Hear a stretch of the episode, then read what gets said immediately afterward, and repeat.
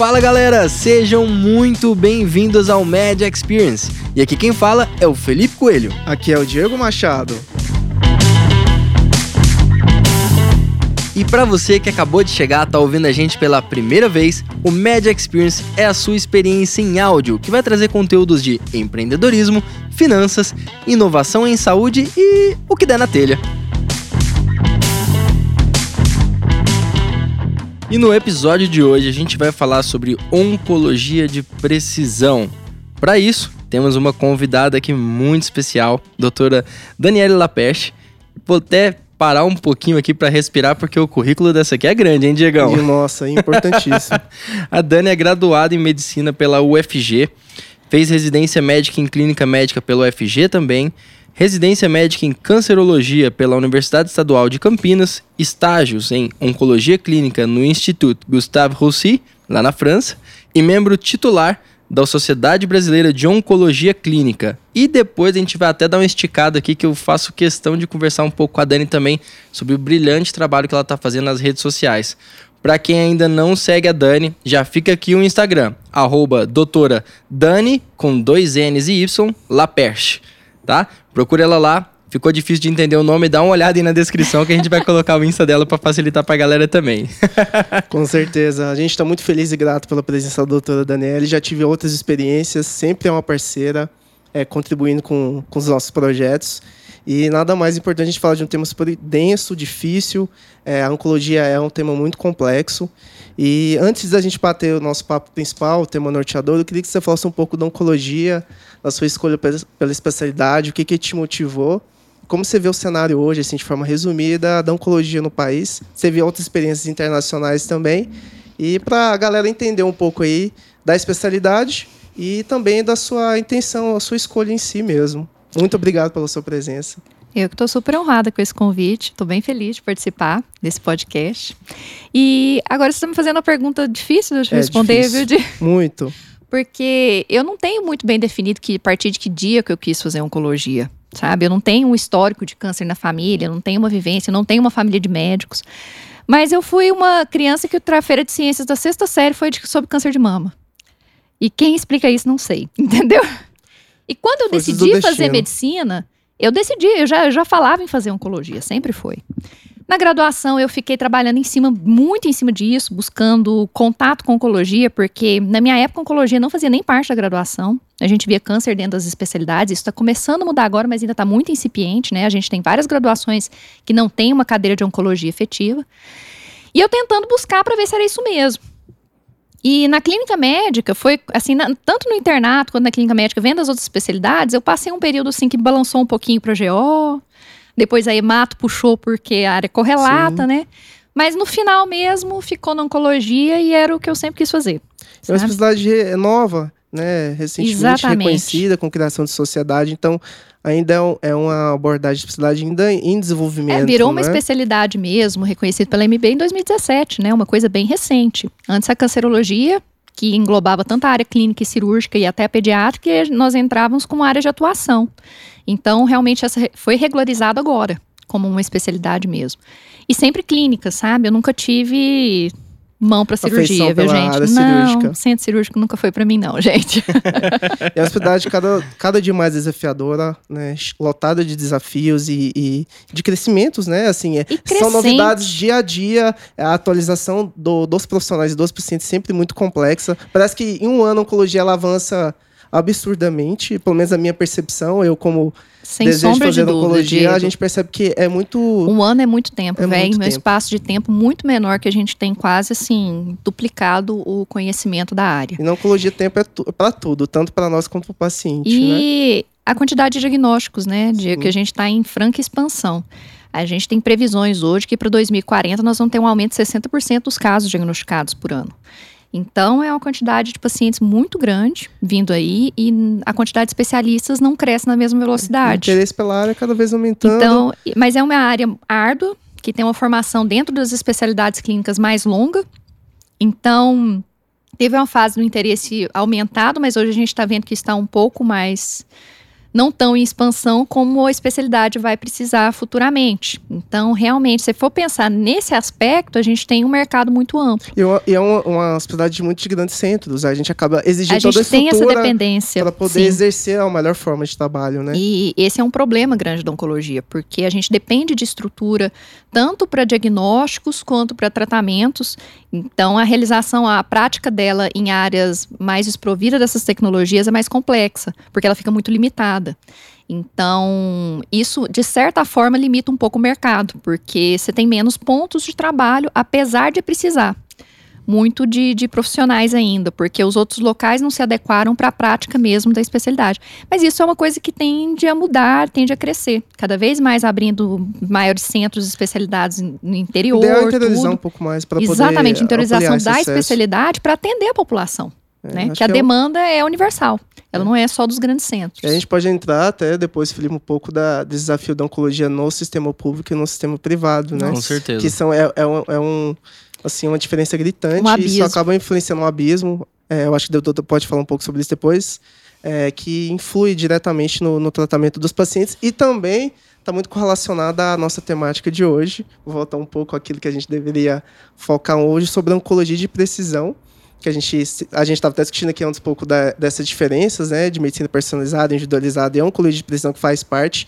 Eu queria que você falasse um pouco desse processo é, que está em voga e é um dos principais é, cernes ali de aprofundamento da, da especialidade como um todo. Não só na oncologia, nas outras áreas correlatas também. A gente vê na reumato, em outras que é, todas Sim. essas terapias alvos, etc., para focar, individualizar o tratamento é, são importantíssimos, mas a oncologia parece que é, é, parece que é um dos topos ali de, de foco, tanto de da ciência quanto dos laboratórios, área, né? né? De, de investimento. Queria que você falasse um pouco sobre isso. O que, que você acha? É, definir um pouco sobre isso e quanto isso influi na, na, na sua vida diária como profissional.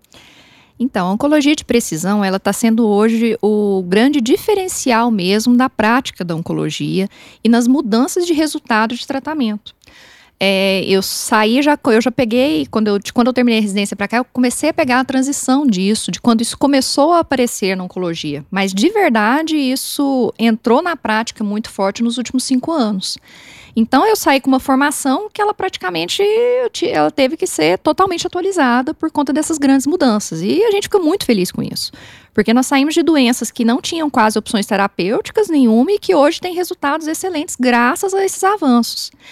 E o que, que é, na verdade, essa discussão toda da oncologia de precisão? É a individualização e o entendimento melhor de, cada doença, de cada paciente, tanto em relação a questões moleculares de cada tipo de tumor, quanto a interações de microambiente tumoral, de como esse tumor reage naquele organismo, de variações da população celular, para tentar ao máximo dirigir as terapias, a terapia mais efetiva possível para cada caso, com melhor controle de efeitos colaterais, pelo tempo necessário, essa seleção mais adequada de tratamentos mais específicos que está mudando os resultados na oncologia.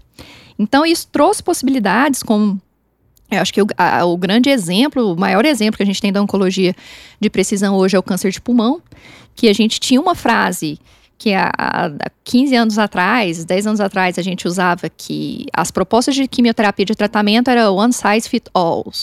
Então, um, um tipo de tratamento serve para todos os subtipos de câncer de pulmão. E hoje isso é uma verdadeira aberração, entendeu? A gente tem os subtipos moleculares e para cada um a gente tem uma opção de tratamento a depender do estágio, e isso que realmente mudou a sobrevida do câncer de pulmão. Então, a gente, nós estamos falando de doenças que a gente tinha uma sobrevida média de 12 meses em doença avançada e hoje nós temos pacientes passando 5, 6 anos bem, mantendo funcionalidade graças a essas novas opções de tratamento. E hoje a gente vê que esse é o caminho realmente para a melhora dos resultados da oncologia. E é engraçado que eu tinha visto que a medicina personalizada é sempre baseada em quatro P's, né? Que é o preditivo, preventivo, personalizado e o participativo, né? O quanto a, a decisão dos pacientes em relação às escolhas do seu tratamento são importantes né, devido às opções. Hoje, nós, no, no, mercado médico, a gente sempre oferece as opções e o paciente acaba participando dessas decisões, né? E aí, você falando um pouco é, disso também, é, além desses benefícios, também dos efeitos colaterais, que é um que é um. Ainda a gente tem a radioquímica como, como principais, mas os efeitos colaterais é, dificultam muito né, o tratamento dos pacientes. Eu não, não sei se a sua visão das terapias alvos, elas influenciam nisso também. Ela, elas melhoram muitas vezes a aderência a algumas questões, tanto por opções de posologia, de medicação. Esse, essa opção, algumas opções, o aumento de opções terapêuticas em algumas situações, entendeu? A gente tem uma possibilidade realmente, e já são buscados hoje os estudos ainda estão em fases iniciais, mas a busca de biomarcadores. Esses biomarcadores, eles têm o papel de ajudar nessa seleção de doentes. Muitas terapias novas, elas ainda não estão perfeitamente selecionadas. Elas estão uhum. sendo empregadas de forma mais ampla e a gente ainda não sabe bem qual que é o doente que vai se beneficiar dela e qual que não vai. E a busca desses biomarcadores é para tentar evitar isso. Por quê? Porque mesmo essas terapias novas, elas têm efeitos colaterais. É muito difícil a gente tratar o câncer sem efeito colateral, porque é uma célula da pessoa doente. Então, ao, mesmo os alvos terapêuticos, que estão às vezes em número aumentado na célula, na célula tumoral, eles ainda existem em células normais. Então, a gente hoje busca-se muito em tentar indicar o tratamento para que ele de fato vai funcionar. A gente isso já melhorou bastante, mas ainda é um dos grandes focos da oncologia de precisão essa seleção mais adequada e porque a gente tem uma toxicidade que a gente tem que discutir bastante, que é a financeira. Isso. Porque toda essa evolução ela vem a um custo bem custo pesado. Alto. E, obviamente, a gente selecionar melhor o doente que tem benefício daquele tratamento muito caro tem realmente um peso muito grande, tanto em, até em saúde pública. Então, é uma área em franca expansão, mas que ela ainda tem muito que evoluir e para trazer melhores resultados para a gente. E vai ser uma dificuldade muito grande de colocar é, colégio de precisão em tudo aquilo que a gente possa conseguir dentro do sistema público, né? A gente, assim, é, essa condição de precisão vai ser acessível a quem, né? Quem Exatamente. vai poder ter acesso a, a todo esse aparato e, e tecnológico e específico, né? Qual parcela da população? Então, isso é uma é coisa um que caminho, a gente né, Diego? É um a gente começa realmente toda a, toda a terapia oncológica um dia ela já teve um custo muito alto Sim. e até ela chegar a uma uma distribuição é mais mais, é, é mais acessível dentro ah, do sistema? Não, ela leva um tempo até essa acessibilidade acontecer. A gente hoje ainda está lidando com custos muito pesados. E é um peso que, assim, não é para o Brasil, gente. Isso é um peso em qualquer nação. Nós estamos falando de tratamentos de custos muito altos e prolongados. Isso mesmo em países de primeiro mundo que não tem um serviço público de saúde bem desenvolvido, que é igual muitas situações acontecem nos Estados Unidos, tudo, o acesso lá é um problema também. Para essas terapias. aquelas figuras, né? É. Tratamento do câncer no Brasil, SUS, não sei o quê. Estados Unidos, tanto, né? Então, lá é, também tem essa A pessoa que tem uma cobertura mesmo, quem não tem, não tem o tratamento. Entendeu? Então, assim, aqui o SUS ainda está muito longe do ideal, mas ainda tem alguma coisa oferecida e já, já começaram algumas incorporações dessas terapias tá? Uhum. Isso já começou no SUS, obviamente que a diferença para o privado é gigantesca, mas se a gente comparar essas questões de acesso com outros locais, aqui ainda está um pouco na frente, viu, Diego? Acredite se quiser que mesmo com toda essa dificuldade, Sim. porque algumas terapias-alvo a gente já consegue pelo SUS porque foram incorporadas, porque a diferença de resultado é gigantesca. É gigantesca. Doutora, e só para a gente trazer o ouvinte para a conversa, assim, falando um pouco mais de realidade brasileira, é, falou de valores altos Vamos falar de números. Vai ali mais ou menos numa faixa de quanta coisa. Eu sei que varia olha, muito. É muito variável. Mas só pra realmente. gente falar assim, olha, é, a gente costuma trabalhar pelo menos uma faixa de tanto para cima. Porque olha, eu sei que eu vou te dar um é valor muito aberto, não tem como fechar, porque isso depende de N fatores envolvidos. Claro, claro. Mas as imunoterapias, por exemplo, a gente tem medicações de doses que vão de 50 a 90 mil a dose. A dose. A dose.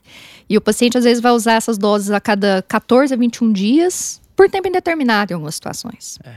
Então não é correr atrás de uma dose de medicação, é um tratamento que você não sabe quando vai parar. Porque quanto mais ele funcionar, mais você vai, vai seguir.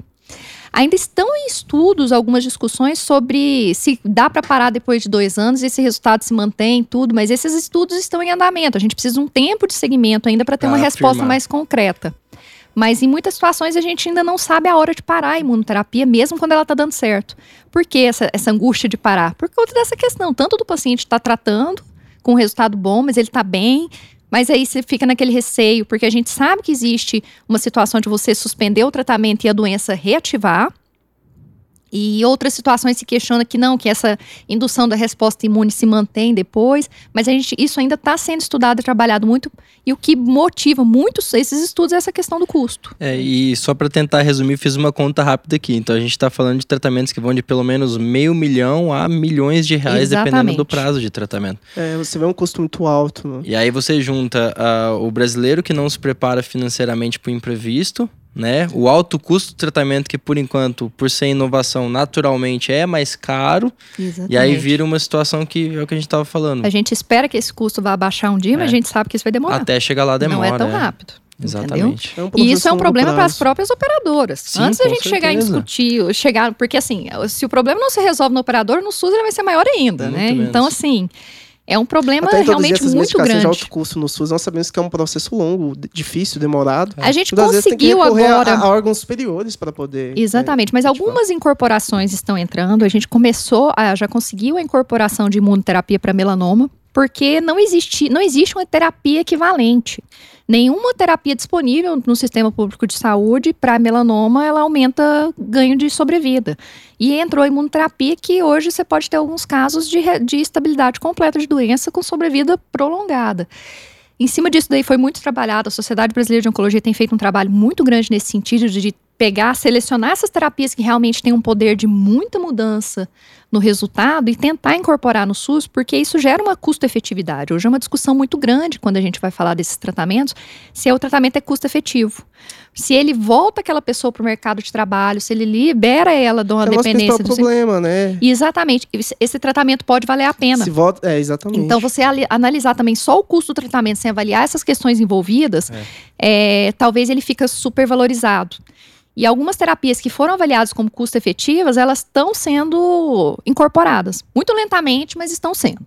Então, assim, tem uma busca, sim, de evolução de não deixar a coisa estacionada. Isso é bem interessante, né, Felipe? Assim, do quanto a gente investe, mesmo que naquele momento pareça, pareça caro, mas a- o retorno que isso pode gerar é muito, é, vale muito mais a pena. Então, o custo-benefício você, Exato. naquele momento, é, investir na, na, naquela situação para depois você ter esse retorno.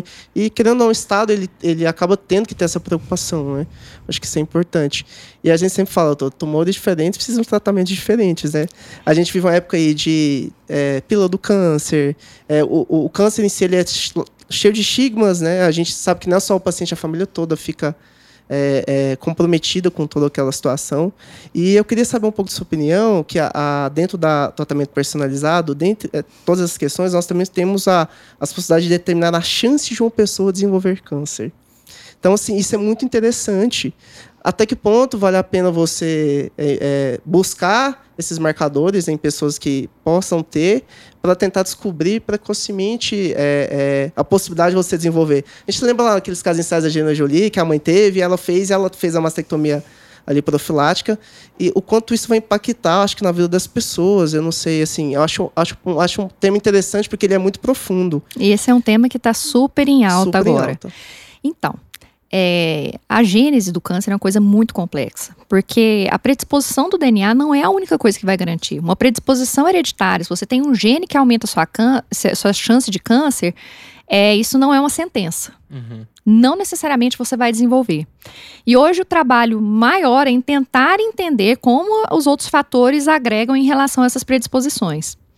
Dia após dia, nós estamos descobrindo novos genes que estão envolvidos a essas predisposições hereditárias, mas ainda tem-se uma dificuldade em discernir o impacto disso. Realmente, quando a gente descobre que uma pessoa tem determinada mutação, qual que é a chance real dela? A gente vê que quando a gente pega uma pessoa que tem aquela mutação com um histórico familiar muito forte e a pessoa que tem a mutação sem um histórico familiar muito importante, são comportamentos diferentes da doença.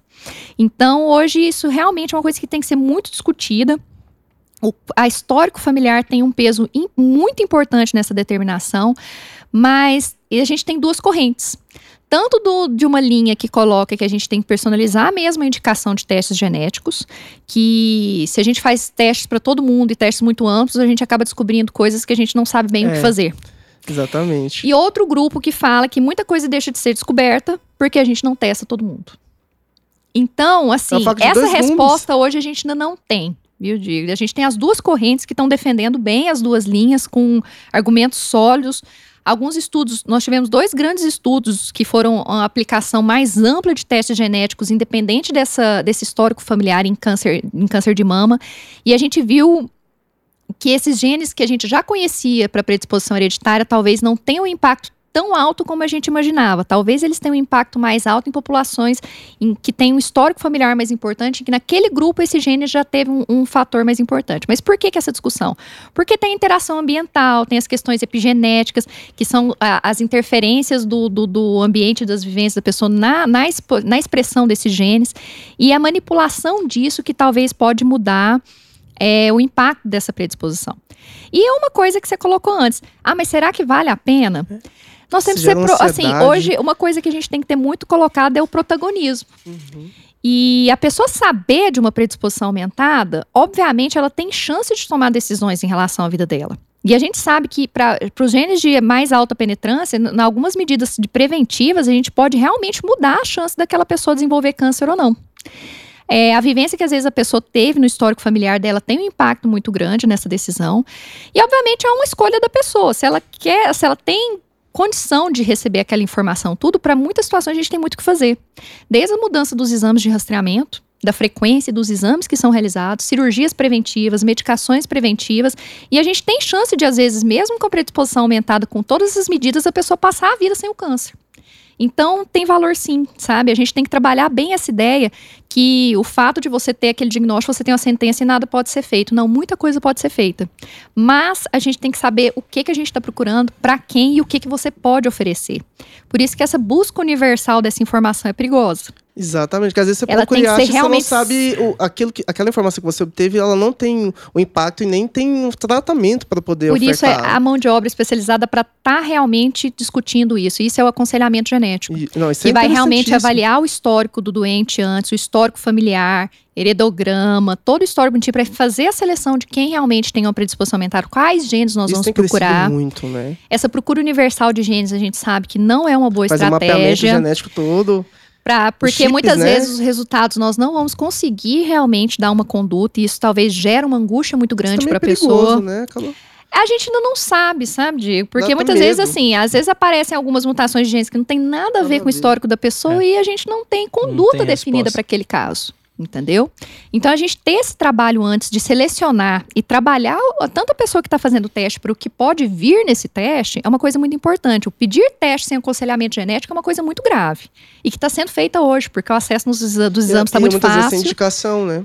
É, e não, e essa falta desse aconselhamento gera Sim. um transtorno muito grande, porque depois a pessoa tá, tá com o resultado, você entrega ela pro resultado e manda ela pro especialista. Mas aí o teste já tá feito, entendeu? E às vezes a pessoa não estava pronta para descobrir aquilo e ela não sabe o que, que vai fazer. Não, mas na era de, de então, acesso à informação rápido e fácil, a gente E algumas coisas, podcasts, essas informações a gente não consegue fácil ainda. E a pessoa busca na internet e aquilo e... vira um calabouço mental. Dr. Google. Não, e às vezes alguns diagnósticos a gente não tem muito o que oferecer para essa pessoa. Então a gente tem que tomar cuidado com o diagnóstico que a gente vai é, buscar. É, e você tem dificuldade disso não consultório, assim, saindo um pouco de, das informações que as pessoas elas levam, porque o câncer ele, ele, é muito, ele tem muito estigma, então ele acaba trazendo outras situações. Você tem essas dificuldades de tentar desmistificar isso no consultório? Isso é uma atividade diária, 24 horas por dia. O doente que não busca informação, ele é bombardeado por ela, mesmo quando ele não quer, porque os familiares buscam os conhecidos buscam, o WhatsApp não para. Então, toda hora ele tem um fitoterápico que ele está recebendo, que ele tem obrigação isso de tomar. Então, a gente tem que trabalhar muito com o doente isso. Deixar o canal aberto, porque um problema muito grande que a gente tem é do doente esconder que usa essas medicações muitas vezes. Exato. É ele porque sofre... ele fica com medo, né? Não, ele sofre uma pressão familiar Sim. em usar aquilo. Porque muitas vezes, se a doença evolui mal, o familiar tem capacidade de falar que é porque não usou. Exato. E na, no meio daquele ambiente de incerteza, de insegurança, da gravidade da doença, ele acaba usando, aí ele esconde do médico, e às vezes a gente tem toxicidade, a gente tem muita toxicidade hepática por essas medicações, e você fica achando que às vezes é pelo tratamento oncológico e tem alguma coisa por trás. Eu já vivenciei várias situações dessa. E realmente não é condenar, é informar, é trabalhar junto, é conversar, é pedir para ele sempre pedir orientação antes de começar alguma coisa, porque não é uma escolha dele, sabe? O ambiente hoje pesa muito nesse aspecto.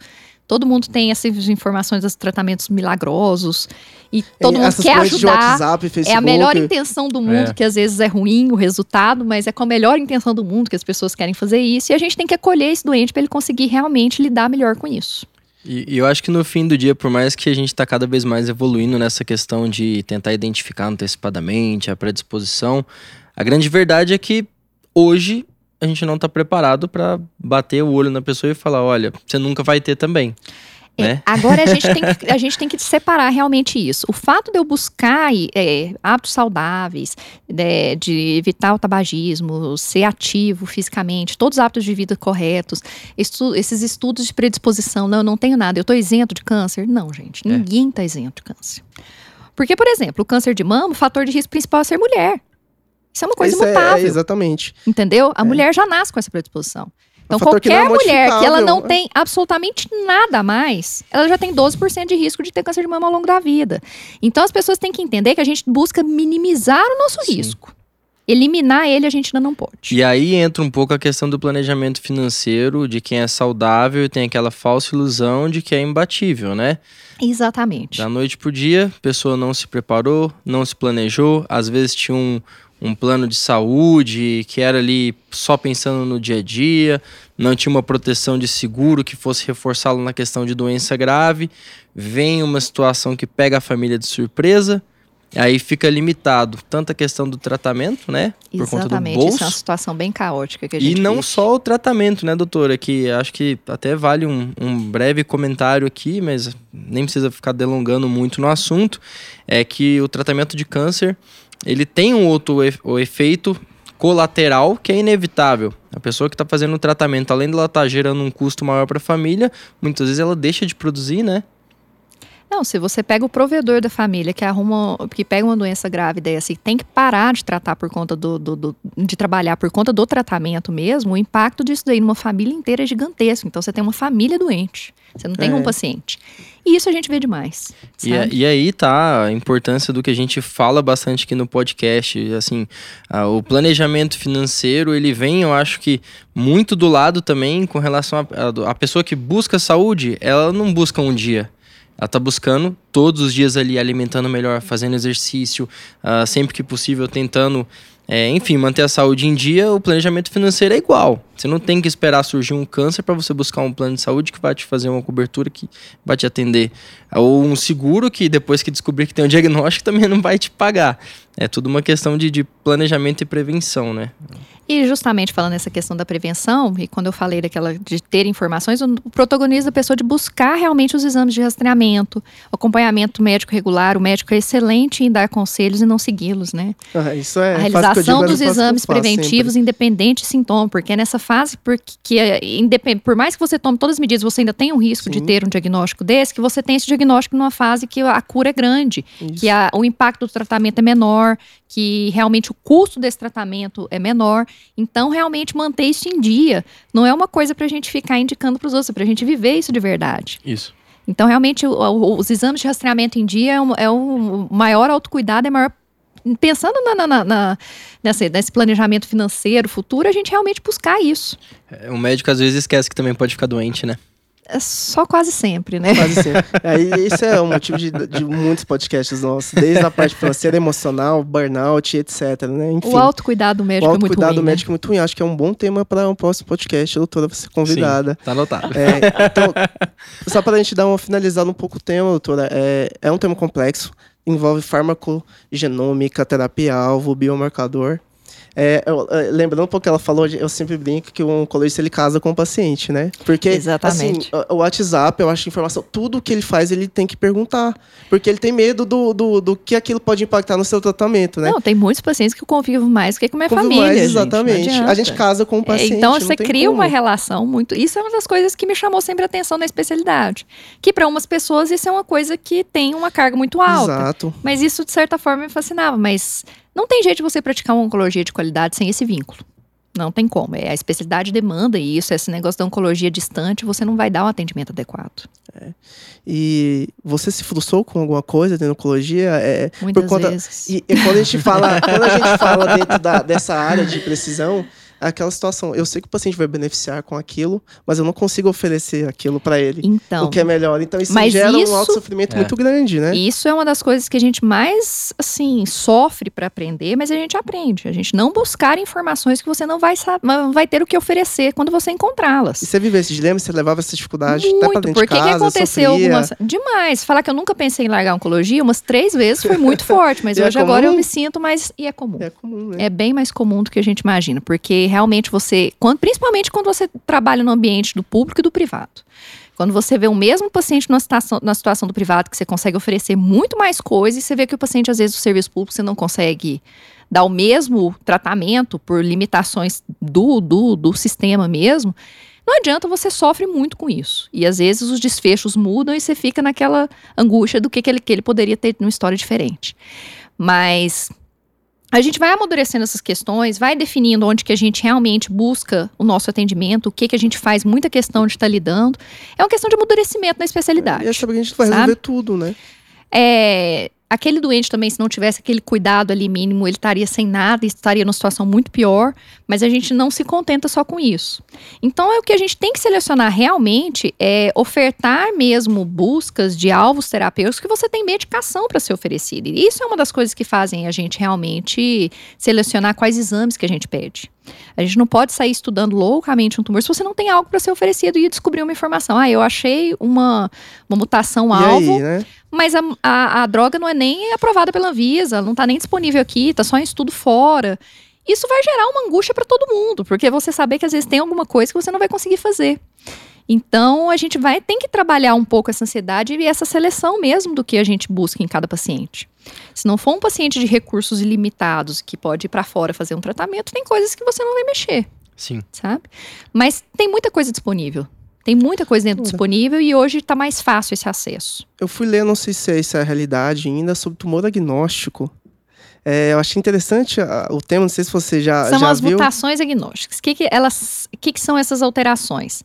É, já, já faz parte da nossa prática, a gente já tem medicações e tratamentos aprovados para essas situações, que são mutações que, que independem do subtipo do tumor, são alterações que são, que, a, que são um alvo terapêutico e que independem do tipo do tumor. A clássica que nós temos é a de a fusão NTRK, que a gente tem uma medicação específica para ela e ela está presente em diversos tumores.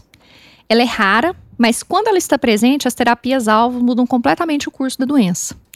E outra a- alteração é, são com relação à à carga, de- à carga mutacional tumoral, o TMB. Tumores com altas cargas mutacionais, eles têm uma sensibilidade à imunoterapia muito mais alta, e isso pode estar presente em um percentual de cada tipo histológico. Então, assim, por exemplo, mesmo essas, fus- essas fusões do NTRK, do NTRK, que nós estamos falando dessa parte do tumor agnóstico, são várias histologias de tumores que podem apresentar essa mutação. Então, ela não é uma coisa específica do câncer de colo ou específica do câncer de pulmão. Teoricamente, todo câncer tem que ser rastreado para isso. Porque existe uma terapia-alvo específica É para essa mutação, só que ela é rara. Tá? A gente prevê mais ou menos 1% dos tumores com ela. Então você tem que testar muita coisa para achar um caso. Mas quando você acha esse um caso, a história dele, você tem uma opção terapêutica específica para essa mutação e que muda totalmente o resultado do tratamento. Então já é uma realidade, tá? Então a gente já tem o acesso, a gente já consegue fazer os testes mesmo. E a questão é que ela realmente não tem uma prevalência tão alta, mas quando ela está presente, a gente muda a história. Ótimo. Tá aí, Felipe, um cenário para você investir, já que é um grande investidor, investir na, nas terapias alva, na oncologia de precisão. Sim, É, sim. O mercadaço em expansão. Ajudar a gente pra caramba. A indústria está Sem bem, né, animada nessa Tá, eu- questão. a gente vê uns porque reportagens né, de, de grandes indústrias farmacêuticas tentando trabalhar sobre isso. Né? Isso vai virar uma briga muito grande, né? É, mas é, um- é uma coisa muito vasta ainda, sabe? Não tem ninguém dominando isso sozinho. A É gente um- tem é um área mar de para informações todo o tempo lado todo. E, A gente e tem a- alvos é, o o tempo Estado, inteiro mas sendo a gente tem descoberto. as grandes empresas também. Porque aí viram muitas polêmicas, né? O- é, nós não temos tratamento para o câncer, de cura para o câncer, porque as empresas, elas, elas gente, não a gente não teria tratamento se não fossem elas. Exatamente. Isso é um ponto muito legal de a gente falar. assim. Acho que no Covid isso virou uma confusão, Não, né, exatamente. gente? Você tá falando de medicações, aí eu- a gente acaba lembrando do Essa- Covid. essas conspirações da indústria Isso. farmacêutica. Não tô colocando a indústria farmacêutica Também como é uma- santa da história, isso. não é essa a questão, mas a gente sabe que o Estado não vai motivar a pesquisa a esse grau que a gente está precisando hoje. O investimento é pesadíssimo, por isso que o custo dessas medicações é muito alto, porque para cada droga que dá certo, a gente tem quase 100 que der errado. Então, esse prejuízo vai ter que ser coberto pela que deu certo. Exatamente. Então, e fora a complexidade, porque essas moléculas hoje, essas imunoterapias, esses é, anticorpos que são os anticorpos monoclonais, eles têm uma dificuldade de produção muito grande. Tanto que até quando cai a patente, a gente não tem os genéricos, a gente tem os biosimilares, porque a reprodução dessas moléculas em outros laboratórios ela é muito complexa, ela nunca vai ser igual. Você muda o antígeno, você muda.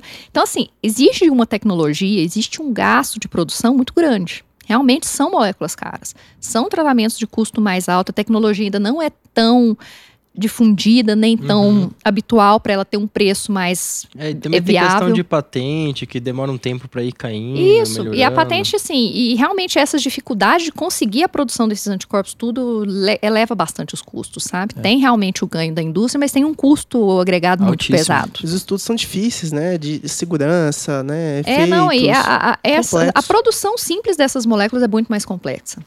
E a gente está falando aqui de assuntos extremamente específicos, complexos, e eu queria aproveitar esse gancho para perguntar como que tá sendo essa mágica de trazer esse universo para as redes sociais É, de uma é forma brilhante, né? E que eu sei que ah, tá ajudando, poxa, não só a comunidade médica a se informar, Os ficar mais por dentro de tudo que está acontecendo, mas também os pacientes que estão vivendo, a família que às vezes tem algum paciente que está passando por um tratamento. Como que tá sendo essa experiência de trazer oncologia para as redes sociais, doutora? Olha, eu tô achando, acho uma das coisas mais desafiadoras que eu já fiz. Porque realmente é um assunto árduo.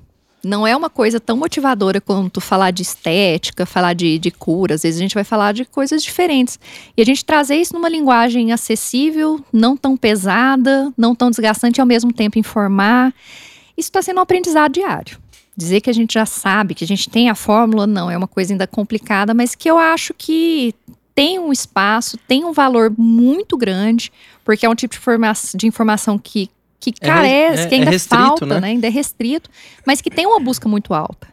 Então, achar, esse, acertar esse tom dessa conversa, tudo, é um trabalho diário e é uma coisa que a gente está buscando evoluir diariamente mesmo, mas que bastante gratificante e que eu acho que tem um retorno bacana para frente para a gente estar vendo. Com certeza. E eu, eu chego a falar que é quase que uma missão, doutora, porque, poxa, se a própria comunidade médica hoje, para ter acesso a esse tipo de informação que tá ali, quentinha, acontecendo agora em tempo real, toda vez novidade, necessariamente os médicos que estão nos grandes centros estão mais bem informados nesse assunto do que o pessoal do interior, quem dirá o paciente. Exatamente. A E conversar com essas duas populações ao mesmo tempo também é um desafio. Exato, é, imagina. É um desafio. Porque hoje, por exemplo, você, você pensa, se o médico que mora no interior do Brasil muitas vezes está por fora do que está rolando na oncologia de precisão, pega o paciente que mora ali no interior do Amazonas. Mas é, é, é uma. Esse é um grande desafio da oncologia, porque o paciente ele consegue se informar. E Sim. aí ele se mistura nessa informação toda, Sim. né? Então, o nosso consultório, a gente já tem um treinamento muito grande disso. Porque o paciente vem e faz uma salada de todas as informações que ele conseguiu. Só que vai armado, né? Eu sempre, Sim, mas ele comentou. misturou tudo, Misturou tudo, entendeu? deu uma E você salada. tem que tentar organizar isso tudo, adequar o caso dele para aquela situação, tentar. Eu já, já recebi paciente com assim um calhamaço de Google impresso, Tem efeito comparativo. Com Não, tudo aquela marca, no pessoa marca usou texto isso, né? e que ele foi usando página por página para ficar discutindo. Não, não é jeito de falar, "Ah, isso acontece mesmo. Ele escuta muita opinião, né? E a gente Ali. tem que ajudar ele nisso aí tudo, É. sabe? Então, de certa forma, a gente treina isso um bocado. Só que, assim, esse conhecimento, igual você colocou, muitas vezes o médico não tem. É. Entendeu? Porque são áreas muito específicas, não é a realidade de todas as especialidades.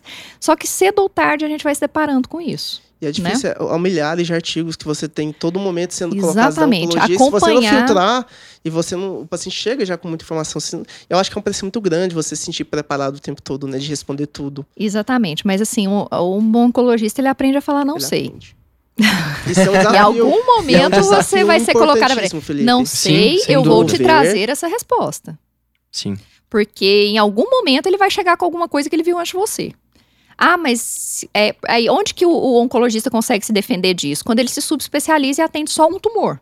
Mas isso é uma realidade muito polarizada de grandes centros, de muito grandes centros.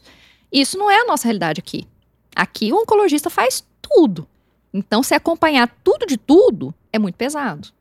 Então, é em alguma situação você pode cair nisso daí, num questionamento que às vezes você não acompanhou. Mas um oncologista é muito bom de procurar informação. Sabe então é só questão fonte. de falar assim: eu preciso estudar. E trazer essa informação e discutir.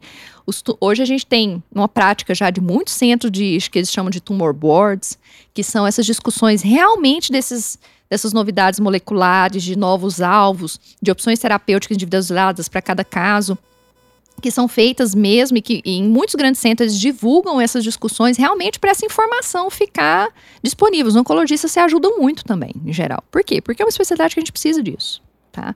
E ninguém é dono da informação. Se você está sabendo mais de um ponto, o colega vai estar sabendo mais de outro e a gente tem que juntar. Então, realmente, é uma especialidade que, nesse aspecto, ele é mais humilde do que, às vezes, em algumas outras. Eu acho que a gente conversa bem, sabe? Que bate-papo legal, né, Felipe? Meu É, Deus, por dá mim a vontade gente ficava aqui até. horas. Assim, na verdade é um assunto super extenso. A gente E quanto mais a gente dois? puxa, mais coisa mais informação tem. sai. É um Porque novelo, né? é uma convidada que tem um altíssimo conteúdo. Eu tenho certeza que ela vai contribuir diversas vezes com os nossos É, episódios. Dani, já, já fica aberto o convite para outros convite. Nossa, episódios, super à viu? disposição, gente. Adorei. É muito legal, é um bate-papo, né? Então, de fato, é o futuro da oncologia. Não tem como a gente negar que é a oncologia de precisão. E eu queria, para a gente finalizar, você deixar algum recado para as pessoas que se interessam pela área, para buscar mais informações e até falar um pouco de prevenção. Eu acho que isso é sempre legal a gente reforçar isso em, sempre que nós falamos de oncologia, é fundamental. Eu acho que é o maior papel. Existe hoje a própria Sociedade Europeia de Oncologia, a ESMO, ela tem colocado a Organização Mundial de Saúde também do papel do oncologista como esse dif- difundidor de informação, porque ele fica como uma autoridade em relação a isso para colocar o que, pode ser feito contra o câncer. Porque não é o objetivo do oncologista que os casos evoluam, pelo amor de Deus, a gente quer curar pacientes, a gente sabe que se a gente não atuar nessa fase preventiva, os resultados são muito ruins às vezes. E a gente, se você pensar, hoje a gente está lidando com quase 50% dos tumores são evitáveis.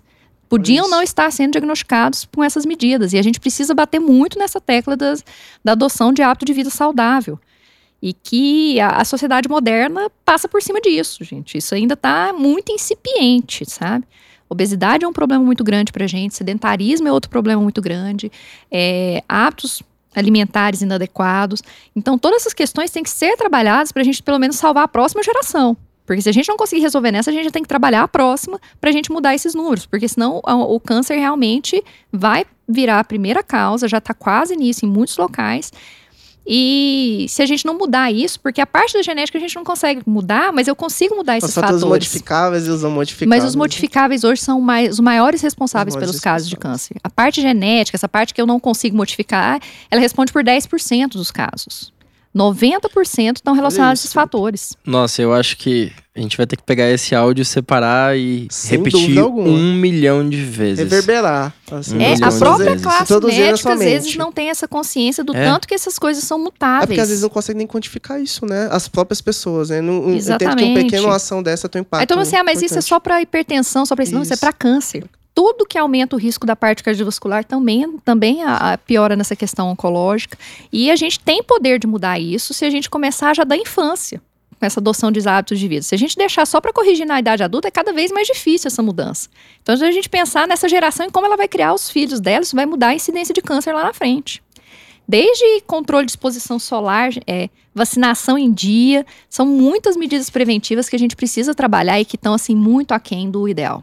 Muito aquém mesmo. Doutora, com, com esse recado, acho que eu só tenho aqui agora agradecer, não só a sua presença, mas o trabalho que você brilhantemente tem exercido aí na oncologia, nas redes sociais, aí contribuindo para informar a sociedade como um todo, tanto a sociedade médica quanto ah, os pacientes e a família dos pacientes, que esse trabalho sirva de incentivo para outros oncologistas do Brasil.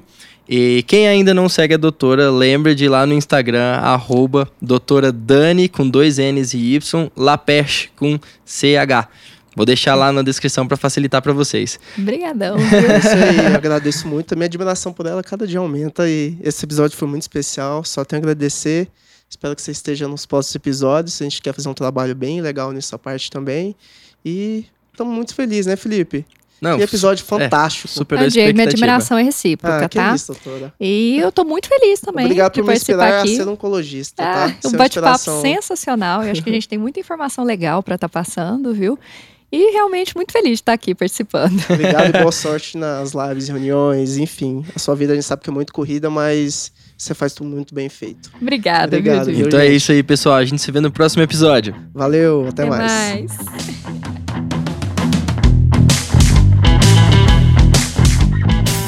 Esse foi mais um episódio do Media Experience. Espero que vocês tenham gostado. Curtam o nosso trabalho, sigam nas redes sociais. Estamos abertos a críticas, sugestões. Pode meter o pau, pode falar o que quiser e a gente vai falar tudo o que que é preciso falar.